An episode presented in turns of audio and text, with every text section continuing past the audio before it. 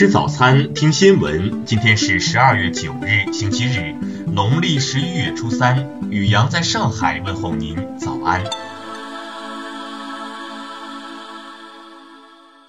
听新闻早餐，知天下大事。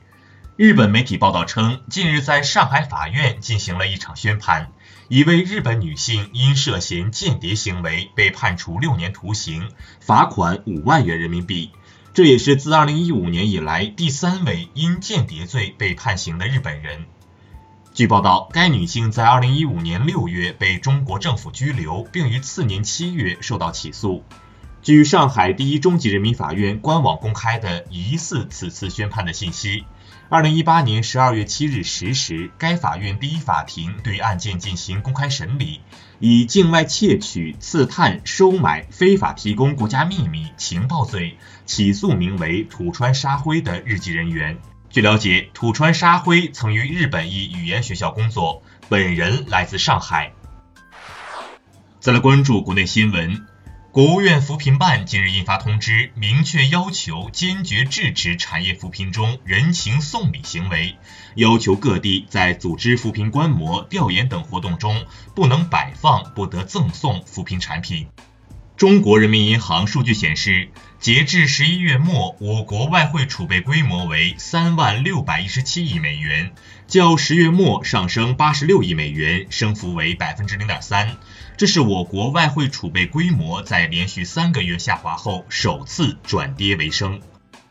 据海关统计，今年前十一个月，我国货物贸易进出口总值二十七点八八亿元人民币，已超过去年全年，比去年同期增长百分之十一点一。国家医保局联采办负责人就国家组织药品集中采购试点向媒体表示，拟中选药品价格大幅下降，对药品生产企业是当期非利空，长期是利好。近一个月来，中国官方密集新发布了多个失信联合惩戒的合作备忘录，涉及领域进一步扩展，包括社会保险、知识产权、科研、医疗、婚姻登记等领域。十二月八日凌晨二时二十三分，西昌卫星发射中心用长征三号乙运载火箭成功发射嫦娥四号探测器，开启了中国月球探测的新旅程。八日，中国野生动物保护协会在昆明举行野生动物保护区委员会换届暨国家公园及自然保护地委员会成立大会，标志着我国首个国家公园及自然保护地委员会正式成立。中国铁路总公司近日发布消息称，二零一八年底，包括杭昌高铁杭州至黄山段在内的十条新线即将开通运营，新增高铁营业里程约两千五百公里。再来关注国际新闻，德国执政基督教民主联盟七日举行党代会，基民盟秘书长安妮格雷特克兰普。卡伦鲍尔在党主席投票中胜出，接替德国总理默克尔成为新一届基民盟主席。据外媒报道，十一日，英国国会将就政府与欧盟达成的脱欧协议草案进行重要表决。尽管外界猜测投票可能延期，但英国首相发言人日前表示，投票程序将如期举行。美国媒体六日报道，美国上周成为石油净出口国，打破过去将近七十五年对进口石油的持续依赖。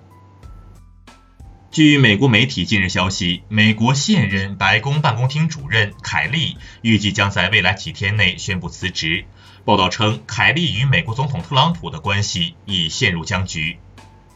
日本国会参议院全体会议八日在反对声中表决通过《出入国管理及难民认定法》修正案。该法案旨在扩大外国人才引进，以缓解日本国内少子化、老龄化等问题造成的劳动力不足。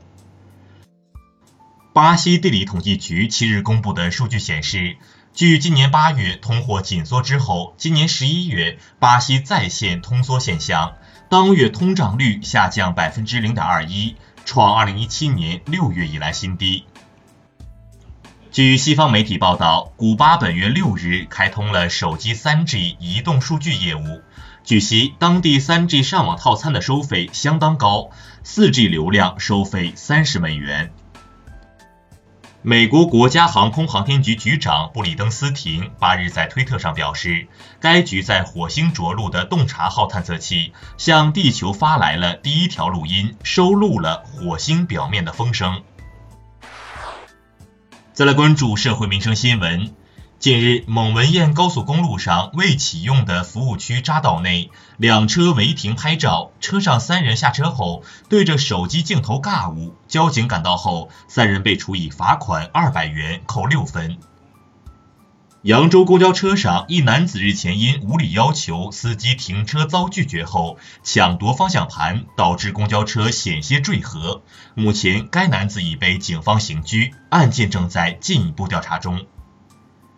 近日，邯郸一男子驾驶小货车，因为年检被民警查获，该男子拒绝配合检查，电话通知其父亲，两人手持雨伞镐把，将四名交警打伤。目前，打人者已被警方控制。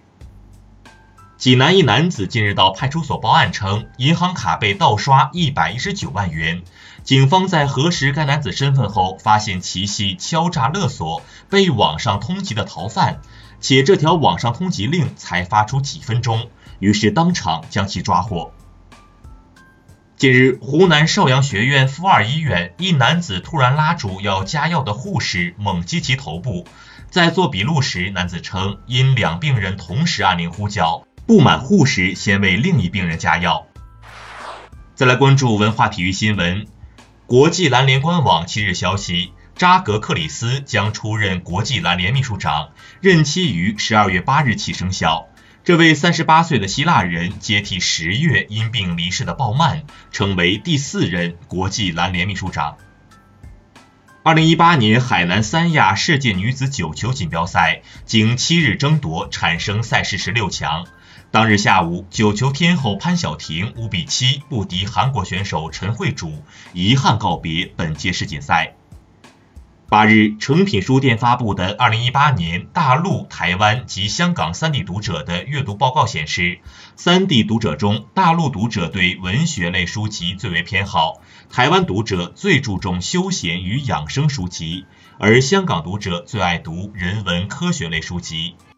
由中国国家博物馆等单位组成的联合考古队近日在陕西省陈仓区发现了战国时期的吴山祭祀遗址，据推断，可能为历史文献上记载祭祀炎帝的吴阳夏至。以上就是今天新闻早餐的全部内容。请微信搜索 xwzc 零二一，也就是新闻早餐拼音首字母再加数字零二一。如果您觉得节目不错，请在下方拇指处为我们点赞。一日之计在于晨，新闻早餐不能少。咱们明天不见不散。